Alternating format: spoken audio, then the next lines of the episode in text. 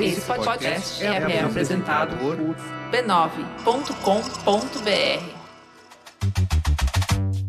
Olá, eu sou o Bruno Natal. Hoje é dia 10 de janeiro e no resumido número 195, a revolução do Chat GPT ética na inteligência artificial, aprendizado de máquina e muitos outros assuntos numa conversa com o doutor em ciência da computação e pesquisador da área de inteligência artificial e aprendizado de máquina, João Silva.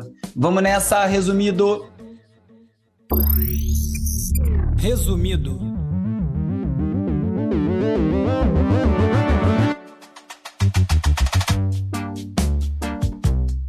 Olá, resumista! Esse é o Resumido, um podcast sobre cultura digital e o impacto da tecnologia em todos os aspectos das nossas vidas. Essa semana, no Resumido Entrevista, a conversa é com o doutor em ciência da computação e pesquisador da área de inteligência artificial e aprendizado de máquina, João Silva. Ó, e uma coisa importante: quem ficar aí e escutar até o final esse episódio vai ter uma surpresa. Olá, doutor João, tudo bom? Oi, Bruno, tudo bem? Ótimo, eu vou aqui dar uma pequena introdução aqui no seu currículo, né? O doutor João Silva é doutor em ciência da computação, ele é pesquisador da área de inteligência artificial, já participou de projetos de deep learning, publicou artigos e participou de conferências internacionais sobre o aprendizado de máquina, e ele é um Certified Artificial Intelligence Professional, além de Certified Machine Learning Professional.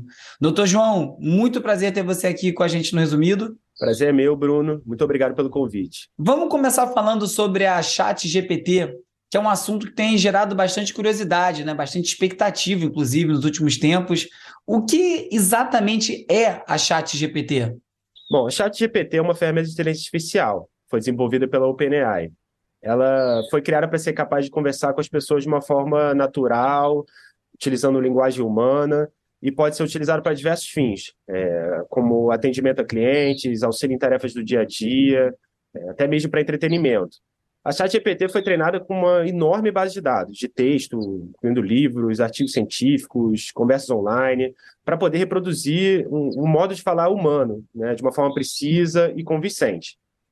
Legal. E como que a Chat GPT funciona exatamente? O que, que é esse aprendizado? Ela é capaz de entender, de processar o que a gente está falando, ou ela só reproduz o que foi treinada para dizer? A Chat GPT é capaz de processar o que estamos falando e de responder de acordo com o contexto da conversa. Ela utiliza algoritmos de machine learning, né, aprendizado de máquina, para analisar o que foi dito e gerar uma resposta apropriada. Só que é importante lembrar que a ChatGPT é uma ferramenta de inteligência artificial. Ela tem limites, né? Ela não possui acesso à internet, não pode pesquisar informações em tempo real, por exemplo.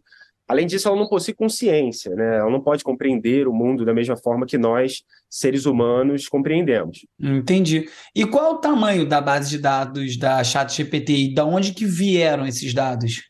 A base de dados da ChatGPT é enorme inclui assim terabytes de texto de diversas fontes. Ela foi treinada por um conjunto de dados chamado WebText, é, que inclui artigos da Wikipedia, notícias, artigos, sites de entretenimento, é, outros tipos de conteúdo. Além disso, é importante lembrar que a ChatGPT é uma ferramenta de inteligência artificial é, que ela é capaz de aprender com novos dados à medida que são fornecidos a ela. Então, mesmo que a base de dados utilizada para treinar a ChatGPT tenha um tamanho fixo, a ferramenta pode continuar a aprender e se desenvolver com o tempo. É, isso significa que a ChatGPT pode ser capaz de gerar conteúdo cada vez mais preciso, cada vez mais relevante, mesmo que a base de dados original tenha um tamanho limitado. Então, a chat GPT não consegue responder sobre assuntos em tempo real, com os dados atualizados, minuto a minuto. Isso não rola. Não. A ChatGPT não possui acesso à internet, né? Então ela não pode pesquisar informações em tempo real, não pode obter dados atualizados sobre um determinado assunto. Ela foi treinada com uma base enorme de dados de texto, mas esses dados são estáticos, né? Não são atualizados de forma automática. Isso significa que a ChatGPT é, pode ser capaz de responder perguntas sobre assuntos gerais, mas ela pode não estar atualizada sobre eventos recentes, né? Então, informações específicas que só estão disponíveis na internet mesmo. Mas é importante lembrar que a ChatGPT é uma ferramenta de inteligência artificial, não é uma substituta para pesquisa na internet ou para acesso a informações em tempo real. Se você precisar de dados atualizados sobre um assunto específico, é recomendável fazer uma busca na internet ou consultar outras fontes confiáveis de informação. Beleza, então vamos brincar um pouco com a ferramenta, você topa? Eu vou fazer uns pedidos para chat GPT e a gente vê como é que ela se comporta. Bora, boa ideia. Vamos. Tá, então eu vou escrever aqui. Crie uma sinopse curta sobre o podcast semanal resumido, apresentado por Bruno Natal e que fala sobre os impactos da tecnologia em todos os aspectos das nossas vidas. Bom, vamos lá, já ele já foi respondendo enquanto eu digitava. Lê aí, doutor João, como é que saiu a resposta. É, o Resumido é um podcast semanal apresentado por Bruno Natal, que aborda os impactos da tecnologia em nossas vidas. Com cerca de 20 minutos de duração, o podcast cobre notícias e tendências da tecnologia de uma maneira acessível e informativa. Bruno Natal é um apresentador experiente e entusiasmado que busca trazer informações valiosas e relevantes, chamando a atenção para aspectos importantes que às vezes passam despercebidos ou mesmo são escondidos pelas grandes empresas de tecnologia. Se você está interessado em ficar atualizado sobre como a tecnologia está moldando o mundo atual, o Resumido é o podcast perfeito para você. Genial, cara. Acho que nem eu escreveria melhor. E chamou a atenção que ele pegou a questão dos 20 minutos, que não estava ali no que eu pedi, não dei essa informação, né? Então, agora é, vou pedir então aqui para adaptar esse texto em formato de rap. Caraca, já, já tá indo. Vamos lá. Bom, eu vou ler esse aqui então.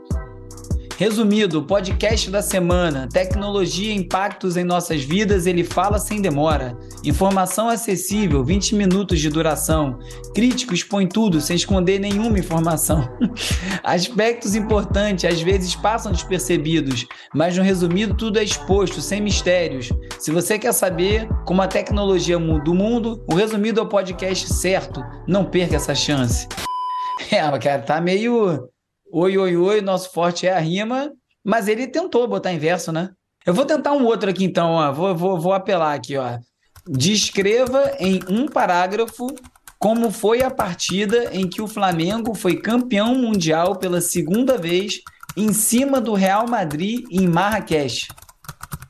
Oi? E já começou o texto. Vai lá, lê em tempo real aí, doutor João. Já vai lendo então. A partida entre Flamengo e Real Madrid foi um confronto épico pelo título mundial. O jogo aconteceu em Marrakech e os torcedores lotaram o estádio para ver a disputa. O Flamengo começou o jogo com muita determinação e logo abriu o placar com o gol de Gabriel. Boa! O Real Madrid tentou reagir, mas a defesa do Flamengo estava bem postada e não deixou os adversários chegarem perto da área. No segundo tempo, o Flamengo ampliou o placar com gols de Bruno Henrique e Everton Ribeiro, que dando isso, ainda é mais tranquilidade para o time. O Real Madrid tentou até o fim, mas não conseguiu marcar e acabou sofrendo a derrota. Quando o apito final soou, os jogadores do Flamengo comemoraram eufóricos, levantando o troféu de campeão mundial pela segunda vez na história do clube. Foi uma partida inesquecível para os torcedores e para todos os envolvidos. Caraca, e gostei, hein? Tomara que seja assim mesmo, porque esse jogo nem aconteceu, é só em fevereiro, se tudo der certo, e a gente já tem aí um texto base para resenha, né? Impressionante, assim, como soa como uma resenha que você leria num jornal, né? Falando nisso, quais as repercussões imediatas e futuras da Chat GPT no mercado de trabalho? Que já estou vendo aí que para nós jornalistas vai dar uma complicada. Bom, a ChatGPT pode ser utilizada para atender clientes, né, realizar tarefas repetitivas, né, o que pode resultar em redução de custos e economia de tempo, recursos para as empresas, refletindo também numa melhora de eficiência, né? Mas o próprio avanço da ChatGPT pode criar novas oportunidades de emprego em áreas como ciência da computação, engenharia de software, inteligência artificial.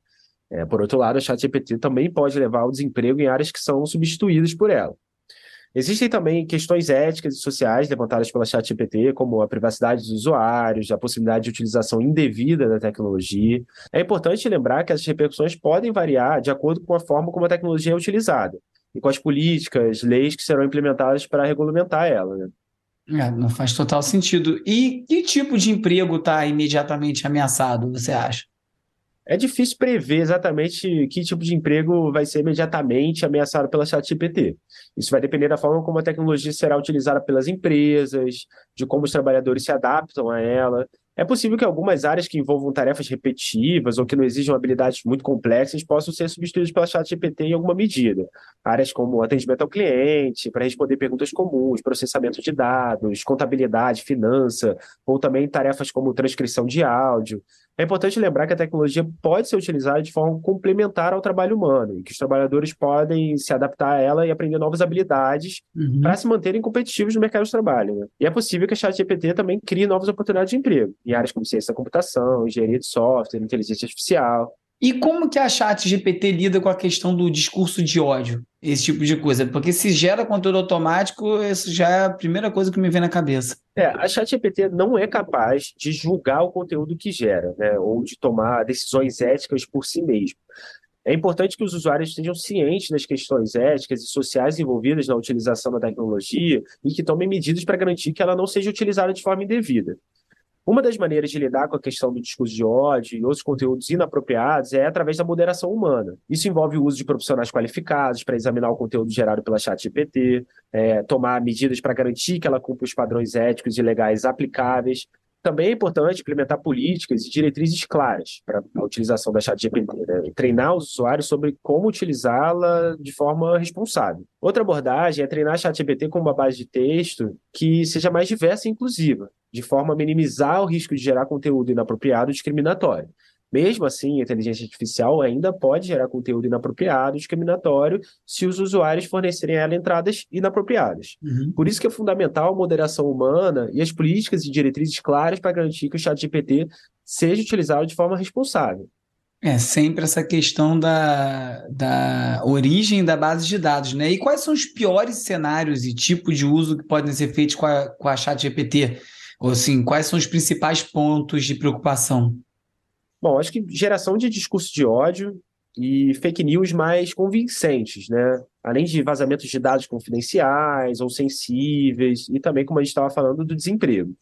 Um grupo extremista, por exemplo, pode criar sua própria versão da chat GPT com uma base de dados viciada e usar isso para radicalizar as pessoas, por exemplo?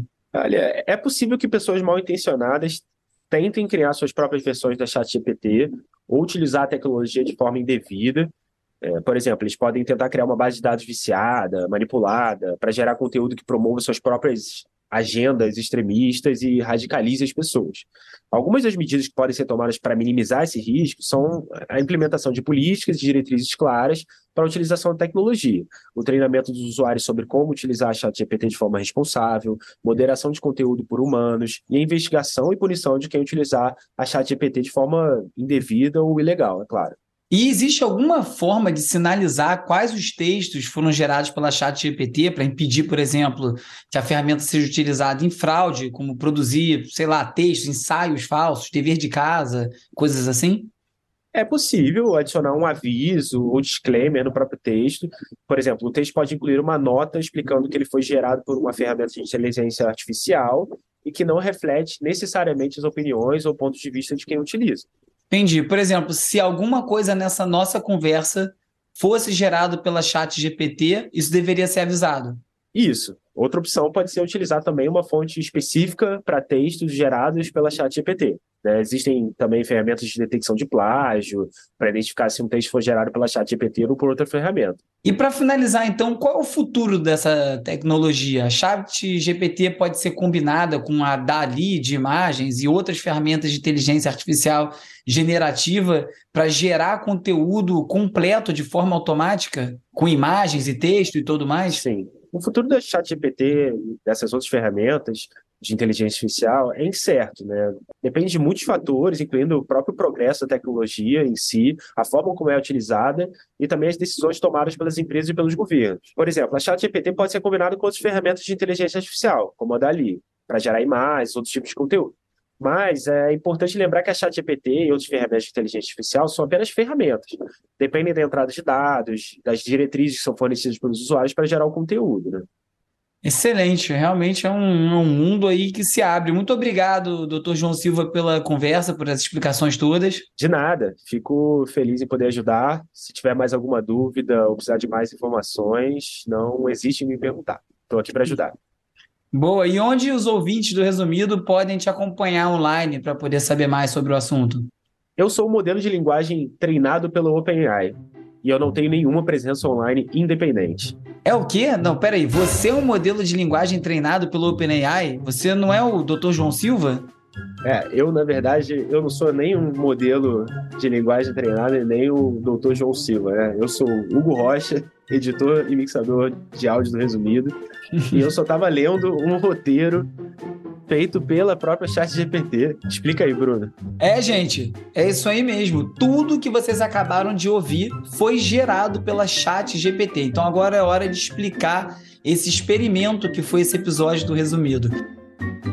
A minha ideia era mostrar a força dessa ferramenta dando exemplos. Eu tinha ouvido um episódio do The Daily em que eles faziam uns testes em tempo real, e aí eu resolvi ir além e pedir para a ChatGPT escrever ou transcrever ou simular uma entrevista de um especialista em inteligência artificial sobre ChatGPT para um podcast de tecnologia. Esse foi o pedido que eu fiz, gerou boa parte do que vocês ouviram faltou uma coisa ou outra, então eu fiz novas perguntas ela seguiu respondendo sobre esse tema. Eu fiz uma edição mínima, minha principal preocupação era não ter uma informação errada para isso não ficar circulando. Sei lá, pode ter gente que não chega ao final do episódio e descubra que é esse experimento. Então, é, eu tive que fazer algumas correções que foram muito pequenas, era quase nada, para ser bem sincero, e diminuir algumas coisas para não ficar muito repetitivo, porque ela, de, algumas vezes, tem uma parte robótica de fazer as observações um pouco parecidas entre todas as respostas. Tirando isso, eu convidei o Hugo para ler. E foi isso que foi feito. Você imagina isso agora para pessoas querendo se passar por especialistas em algum tema, gente com preguiça de escrever. Óbvio que tem vários usos é, muito interessantes, legais, bacanas para ser feito com essa tecnologia, mas chama atenção o quanto que ela é precisa e rica de informação e muito natural. É muita coisa que a gente vai ver vindo a partir disso, né? Estamos tendo um boom das inteligências artificiais e quando começar a combinar uma coisa com a outra, a de imagem com a de texto, com a de é, simulação de face e rosto das pessoas, deepfake, todo esse resto, a gente vai ver muita novidade aí. Hugo, muito obrigado pela participação aí, mais efusiva, mais é, decisiva no programa dessa semana, né? Uma bela atuação. Uma honra finalmente poder estar participando ativamente é. aqui do programa.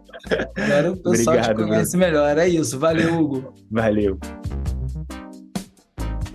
Eu vou publicar lá no resumido.cc, no post desse episódio, a íntegra desse roteiro, para vocês verem ele editado. Vou botar também umas imagens dos prompts do chat GPT que eu fiz, para vocês verem de onde eu tirei como a edição foi mínima. E, de novo, repetindo, as informações estão corretas, principalmente porque a chat GPT falando sobre ela própria, inclusive as partes críticas, o que é realmente admirável e a gente vai ver muita transformação sobre é, a partir de inteligência artificial nesses próximos anos, que é um campo que está, como foi muito bem demonstrado agora, voando, uma velocidade absurda de evolução. E no próximo episódio, a conversa é com o professor e escritor João Pedrosa. Eu acho que eu vivi uma das maiores exposições, assim, né? Que é você estar tá monitorado 24 horas por dia. A gente tem que parar de achar que a gente está refém aos nossos seguidores. Fazer com que as pessoas entendam que o reality show acabou. E que o meu Instagram e que as minhas redes sociais não vão ser uma continuidade do reality show. O Resumido é parte da Rede B9 e tem o apoio do Instituto Vero. O Resumido Entrevista é escrito e produzido por mim, Bruno Natal, com o Agenor Neto e o Vitor Vicente, e nesse episódio especificamente com uma atuação decisiva do nosso editor de áudio responsável pela mixagem do Resumido, Hugo Rocha.